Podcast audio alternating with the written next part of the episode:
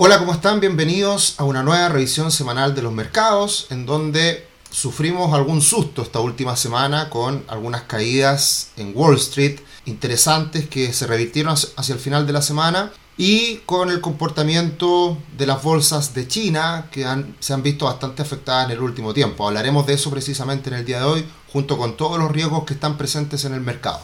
Por supuesto también monitorearemos lo que está pasando con el cobre, gran caída, se rompe finalmente soportes importantes que veníamos monitoreando, dólar algo estable en Chile, bolsa chilena también algo afectada por este escenario externo, comportamiento de los multifondos en donde se comienza a recuperar un poquito el multifondo E. Y por supuesto como siempre qué podemos esperar de cara a las próximas semanas y un libro recomendado como siempre. Dow Jones cae un 1%, Standard Poor's 500 algo menos, un 0,6% y el Nasdaq se salva por algunos títulos, algunas acciones en particular que tuvieron un buen comportamiento en la última semana.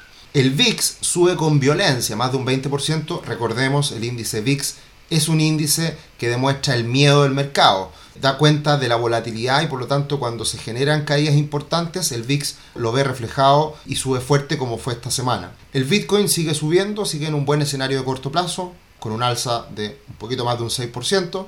El petróleo WTI, buenas noticias, cae fuerte, un 10% prácticamente. Eso son buenas noticias para la inflación, lo hemos conversado en alguna oportunidad. El oro sube levemente y el cobre se cae también con mucha fuerza, un desplome definitivamente de un 5,6%. ¿Qué es lo que pasó en el tablero de acciones de Wall Street del Standard Poor's 500? Bueno, acciones grandes, las denominadas FANG, como Google, Apple, caen levemente y Microsoft sube cerca de un 4%. Por lo tanto, esto compensa en parte la caída de muchos otros sectores. Amazon cae de todas formas cerca de un 3%, Tesla cae cerca de un 5%, muchas acciones de crecimiento se han visto afectadas, de crecimiento, pero no tan buenas utilidades se han visto afectadas en el último tiempo por los escenarios de riesgo que estamos contemplando en este minuto. Así que un escenario mixto en el tablero, harto rojo, harto verde, pero que da cuenta de la corrección que inició esta última semana la bolsa norteamericana. ¿Y qué es lo que estamos hoy día monitoreando? Bueno, se viene una semana muy importante para los mercados con el simposio de Jackson Hole. Ya hablaremos de eso más adelante. Pero ahí tendremos, como siempre en el último tiempo, liderando este simposio y capturando las cámaras de todo el mundo económico-financiero a Jerome Powell, el presidente de la Reserva Federal de Estados Unidos, que esta última semana la caricatura dice que fue golpeado, porque obviamente Jerome Powell y la Reserva Federal ha sido bien importante en el alza que han tenido los mercados, entonces hoy día con muchos riesgos presentes como la inflación, la, la variante Delta y las malas noticias que hemos ido conociendo en el último tiempo económicas le están golpeando a Jerome Powell y por lo tanto también están poniendo en entredicho, en, no, no es tan seguro que se inicie este tapering, este retiro de los estímulos dentro de los próximos meses. Así que por eso es tan importante ir monitoreando lo que va pasando semana a semana y más importante aún lo que va a ocurrir en este simposio de Jackson Hole. Bien, nos encontramos con un gráfico bien interesante, yo cada cierto tiempo lo monitoreo de Bank of America, que muestra los principales riesgos que el mercado, los analistas, el grupo a quienes le hace esta encuesta Bank of America responde respecto a, los riesgos presentes hoy en día y va haciendo este monitoreo mes a mes, en donde vemos, por ejemplo, una caída importante como riesgo, como principal riesgo a la inflación. De julio a agosto cae de manera significativa el riesgo sobre la inflación, pero que sigue siendo el principal riesgo hoy día para el mercado. El segundo riesgo es el, es el retiro de estímulos, este famoso tapering, que ya lo hemos venido comentando en semanas previas, y que también disminuye. ¿Por qué disminuye? Porque si las cifras económicas se debilitan en lo más reciente, hay menos probabilidades de que la Reserva Federal retire los estímulos. Así que también disminuye relacionado también a, los riesgos de inflación. Ambos caen. Pero lo que aumenta de manera considerable es el riesgo de la variante Delta, que está aumentando los casos en varias partes del mundo. Monitorearemos más adelante lo que pasa con Estados Unidos y por lo tanto eso puede golpear algunas economías que hasta ahora no se habían visto tan afectadas, como por ejemplo las asiáticas en particular Japón y también, eh, por ejemplo, eh, Australia, que ha tenido también un cambio importante en ese sentido respecto a lo que ha sido el manejo de la pandemia. Lo otro que aumenta levemente, pero sigue siendo la cuarta, el cuarto riesgo, es la burbuja de activos, en donde obviamente el, el hecho de que estén todos los instrumentos financieros, las bolsas y muchos otros más en máximos históricos, obviamente que eso da cuenta de un riesgo que si estalla esa burbuja, como algunos le llaman, podría ser un riesgo importante. Y aparece un riesgo no menor como es la política china. Ha golpeado tanto a la bolsa china en particular y tan específicamente a las acciones tecnológicas chinas. Y ese riesgo aparece de manera considerable y que también vamos a hablar un poquito más adelante sobre eso. Bien, acá tenemos el Standard Poor's 500, el, el ETF del Standard Poor's 500 que es el SPY y que no ha parado de subir desde la plena pandemia en marzo del, del año pasado, no ha parado de subir.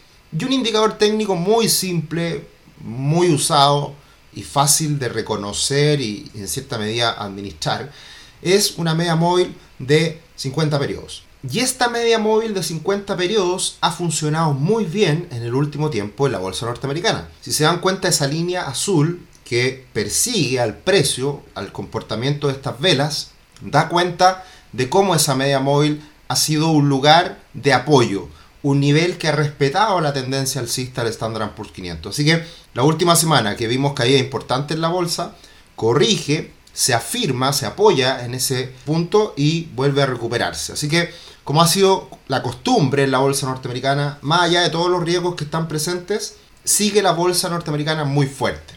Así que a tenerlo en cuenta, a no descuidarse, en algún momento esto puede cambiar, lo vamos a estar monitoreando por supuesto, pero hay que tener en cuenta que la, tendencia sigue plenamente vigente al alza. Y dentro de los riesgos que estábamos comentando anteriormente, la variante Delta está haciendo un aspecto de riesgo y lo hemos estado monitoreando diferentes partes del mundo, como los mercados también lo, han ido capturando ese riesgo. Y acá tenemos este tablero que muestra diferentes indicadores de lo que ha estado ocurriendo en Estados Unidos. Por un lado, los casos han aumentado de manera, de manera considerable, a 139.000 el promedio móvil de los últimos 7 días. Después tenemos la positividad, que es bastante alta, más de un 11%. Luego el número de hospitalizaciones, más de 83.000, también sube fuerte. Y eh, por último las muertes, lamentablemente también la correlación es directa y vemos que también han aumentado en el último tiempo en Estados Unidos. ¿Qué es lo que pasa en Estados Unidos y otras partes del mundo? Si bien vacunaron rápidamente, si bien llevaron a cabo un plan de vacunación muy importante, muy significativo, no llegó a cumplir la meta que acá en Chile por lo, por, lo menos nos hemos impuesto del 80% de la población de riesgo. Fue en torno a un 60% y también hay que tener en cuenta que se ha visto que ha perdido efectividad las vacunas con el paso del tiempo. Entonces la llegada a la variable delta con una menor protección si se quiere y todavía toda la población no estando vacunada, eso es lo que está teniendo impacto. Así que desde ese punto de vista estamos viendo en varias partes del mundo que eh, esta variante Delta está afectando y está generando también golpes en la economía, en la, recuperación económica que estábamos monitoreando hasta ahora. Otro riesgo importante que estamos viendo a nivel global es la caída de la bolsa china. Y lo que nos dice JP Morgan es que estas correcciones importantes son algo bastante habitual. Y en las últimas prácticamente dos décadas hemos visto en varias ocasiones caídas del 30 al 40% sin mayor problema. Entonces, eh, lo que estamos viviendo ahora es algo natural, algo que hay que estar monitoreando, por supuesto, pero que también, desde ese punto de vista, podría ser una oportunidad. Y eso es lo que muchos están anticipando, que la bolsa china puede verse bastante beneficiada de cara al futuro después de esta corrección, cuando en el mundo estamos en máximo histórico, especialmente en la bolsa norteamericana, y es difícil encontrar oportunidades que nos beneficien de manera significativa de cara al futuro. Así que la bolsa china hay que monitorearla. Y en ese sentido hay un ETF que es el K-Web, que ha tenido una caída muy violenta. Imagínense, este ETF llegó a cotizarse sobre los 100 dólares y ya está en 44 dólares. Por lo tanto, eso da cuenta de la fuerte corrección, este aumento de la regulación, esta mirada incisiva de parte del gobierno chino en las empresas tecnológicas y toda una disputa que se está dando también respecto a los mercados, de dónde cotizan y varias cosas más. Así que eh, a tenerlo en cuenta y, monitorear cuál va a ser el desempeño de estas compañías, de estas empresas en el corto plazo.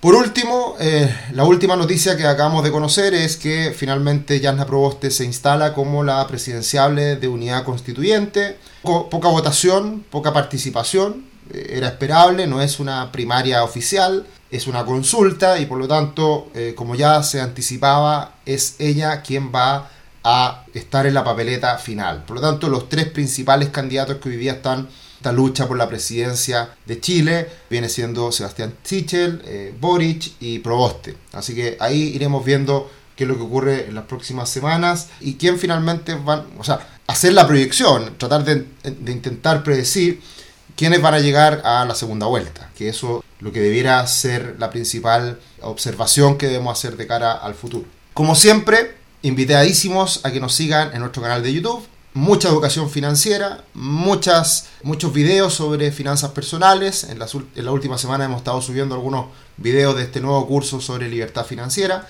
Así que felices de que nos puedan seguir, que nos puedan acompañar semana a semana y también nos acompañen en nuestras redes sociales, en Instagram o en Twitter, arroba cetricio o arroba rubixcl. Así que muchas gracias como siempre por los me gusta, muchas gracias por los comentarios y también por supuesto felices de que puedan eh, recomendar nuestro canal y también compartir esta información a sus cercanos, a sus amigos. Pasamos a monitorear lo que ha sido el comportamiento del cobre, una fuerte caída después de romper esta larga tendencia alcista que estábamos monitoreando. Esto va muy en línea con los efectos que está teniendo el COVID, la variante Delta en Asia, en China en particular y también algunas cifras económicas débiles que han aparecido desde China en el último tiempo. Por lo tanto, también eso está afectando al precio del cobre junto con una recuperación, un impulso que ha tenido en las últimas semanas el dólar por esta posibilidad del retiro de los estímulos por parte de Estados Unidos. Así que Llegó a los 4 dólares, de ahí un rebote importante, pero sigue ahora ya en una fase más bien bajista por esta ruptura. Y por lo tanto es probable que esto continúe cayendo y vaya a buscar niveles incluso inferiores. Probablemente el primer objetivo importante puede ser los 3 dólares con 80 centavos. Así que a tener en cuenta porque esto sin duda va a tener impacto en la economía local, en Chile, en el dólar. Y el dólar en la última semana se mantuvo más bien estable, alcanzó niveles nuevamente en los 795 tiene toda la pinta de seguir subiendo. Es muy probable, creo yo, que alcance los 800, 805 pesos. Se está tomando un respiro en el corto plazo el dólar, pero eh, es muy probable que esta tendencia al alza continúe. Esta semana se habló bastante eh, por parte de los técnicos, de los mal vistos técnicos en Chile, Banco Central, Superintendencia, de los impactos que puede tener un cuarto retiro y el IFE, la inflación, en el dólar, en todo y por lo tanto eh, lamentablemente los políticos no lo escuchan, pero es parte de la discusión y esto va a ocurrir, vamos a ver qué pasa finalmente en el Congreso, si es que avanza esto que se vota en los próximos días. Así que a tener muy en cuenta de los impactos que puede tener en el dólar y también por supuesto en los multifondos. La bolsa chilena un poco contagiada por el pesimismo a nivel global de esta semana, en la primera parte de la semana y hacia el final, cerrando eh, nuevamente eh, al alza, pero sin poder romper estos 4.440 puntos, que es el nivel crítico para quedarnos más tranquilos de que pueda venir un alza posterior en la bolsa local. Así que se mantiene este triángulo, esta tendencia alcista cada vez más estrecha a la espera de si se rompe o no estos niveles. Y luego la comparación de la bolsa de Brasil con la bolsa chilena medida en dólares en sus ETF, vemos que se ha ido disminuyendo esa brecha y por lo tanto de la última caída que hemos visto en la bolsa de Brasil, afectada obviamente por estos riesgos que estábamos viendo anteriormente, también eh, se viene a acoplar a lo que había sido el deterioro previo de la bolsa chilena. Así que estamos llegando a un punto en donde probablemente a partir de la bolsa de Brasil pudiera venir una, una cierta recuperación en el corto plazo. Veremos si es que ocurre y si se contagia a la bolsa chilena. En cuanto a los multifondos, la última semana bastante tranquila. El multifondo A prácticamente sin grandes movimientos. Sigue eh, manteniendo un mes de agosto bastante bueno, con alzas de más del 2%, en el año más del 13%. El multifondo C, a pesar de todos los, problemas y, toda la caída de la renta fija, de todas formas logra estar todavía en terreno positivo, la última semana subiendo un 0,5, eh, principalmente beneficiado por la recuperación del multifondo E de la renta fija cuando se calman un poco los ánimos en Chile. Así que esperemos que eso se mantenga, que eso continúe y de esa manera podamos ver una recuperación adicional en los próximos días. Pero todo en, general bastante tranquilo en cuanto a los multifondos. ¿Qué podemos esperar para la semana que viene? Ya se lo anticipaba. Jackson Hole, este simposio en donde se, juntan los principales banqueros del mundo.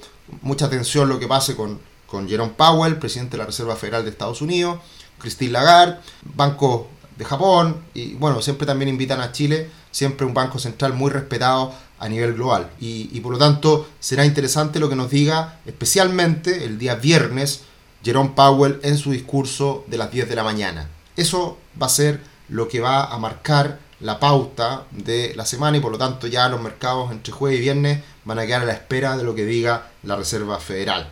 En este simposio anual de Jackson Hole ha tenido una historia bien importante en el pasado porque marcó la pauta de lo que ocurrió tras la crisis financiera del 2008-2009. Entonces por eso hoy día se mira tan de cerca lo que pasa en este simposio que se realiza desde jueves a sábado. Ya las actas de julio del Comité para el Mercado Abierto, la Reserva Federal, reveló que el Banco Central está preparado, preparando al mercado para un anuncio de reducción de los estímulos a fines de este año. Entonces, se va a confirmar eso, se va a postergar, de qué depende de todos los riesgos que veíamos al inicio de esta, de esta presentación. Esto también está respaldado por los discursos que han dado cada uno de los presidentes de las reservas federales de los diferentes estados de Estados Unidos. Entonces, va todo en línea de que ya estamos cerca. Y el riesgo está en que estén tomando una decisión apresurada, que realmente la inflación se vaya moderando y que todavía sigan presentes muchos riesgos a nivel global y que retiren los estímulos, afecten los mercados y finalmente se termine repercutiendo en la economía, en la recuperación económica. Ese, es el riesgo y eso es lo que hay que estar muy pendientes de cómo van a actuar.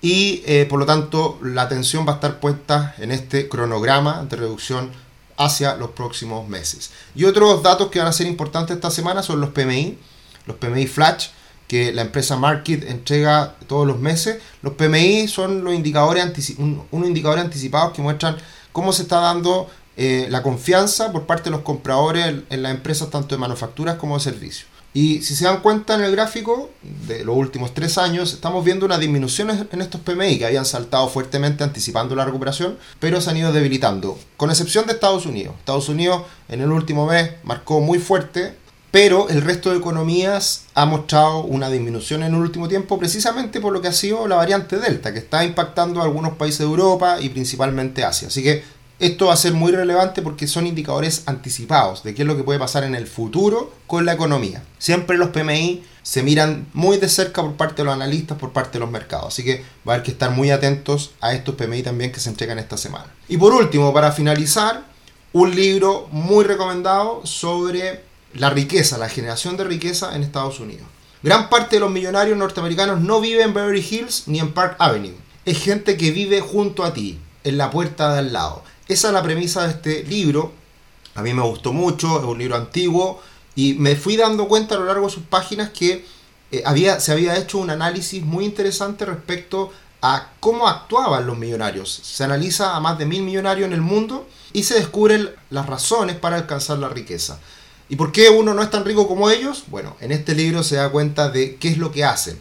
Y una de las razones de la riqueza es que viven en la puerta al lado. ¿Qué quiere decir eso? Es una casa normal, tradicional, promedio. No ostentan muchas cosas, no tienen el gran Rolex ni un auto de última gama. Y por lo tanto ahí hay una, una mezcla extraña entre lo que muchas veces la televisión o las películas nos muestran respecto a la riqueza, que muestran autos lujosos, viajes por el mundo, a, lugares paradisíacos. Y la verdad que el millonario a la puerta al lado es alguien bastante más común si se quiere, que ha generado riqueza por ciertas acciones que ha ido realizando a lo largo de su vida que le han permitido acumular patrimonio. Por lo tanto, es un muy buen libro, un libro antiguo, con muy buen análisis, pero que recopila muchas sugerencias que cualquiera de nosotros podría realizar. Así que ese es el libro recomendado. Pueden ver atrás que ya no me queda el libro, ya no me quedan adornos, la verdad. Eh, estoy próximo a, a cambiarme de casa, así que la próxima semana espero hacer la charla desde otro lugar, ahí le estaré contando, espero salga todo bien. Así que desde ya invitado a lo que viene, invitado a todos los webinars que vamos a seguir haciendo. Ahora en septiembre vamos a lanzar un ciclo de webinars abiertos para que también estén atentos con varios temas de interés. Así que como siempre, invitado a que nos acompañen, que nos sigan y muchas gracias por los me gusta, los comentarios y el que puedan recomendar nuestro canal en YouTube. Que estén muy bien, un abrazo, chao chao.